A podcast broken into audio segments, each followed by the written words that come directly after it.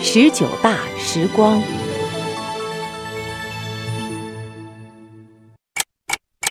陕西铜川，赵金镇麻地村是陕西关中山沟沟里的一个小村庄。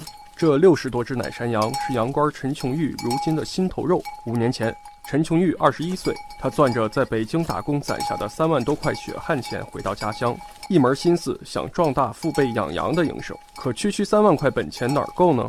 幸好。贴息贷款政策解了他的燃眉之急，我就贷了五万。如果没有国家这个政策，我想我发展不到现在这个规模。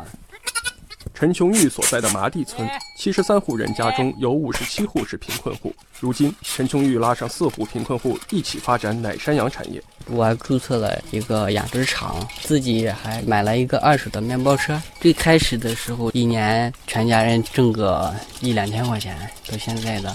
一年能挣个两三万，希望未来几年建立自己的养殖合作社，带动更多的贫困户脱贫致富。江苏徐州，刚从喀麦隆回国的涂辉是坐了二十二小时飞机，连夜赶回徐州的。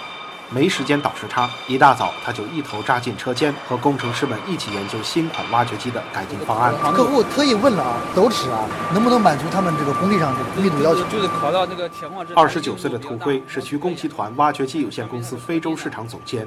五年前，他远赴非洲开拓市场，如今旗下也有一支五十多人的团队。一带一路对海外增加了非常多的一个项目，我们在外面明显能感受到项目比以前多了。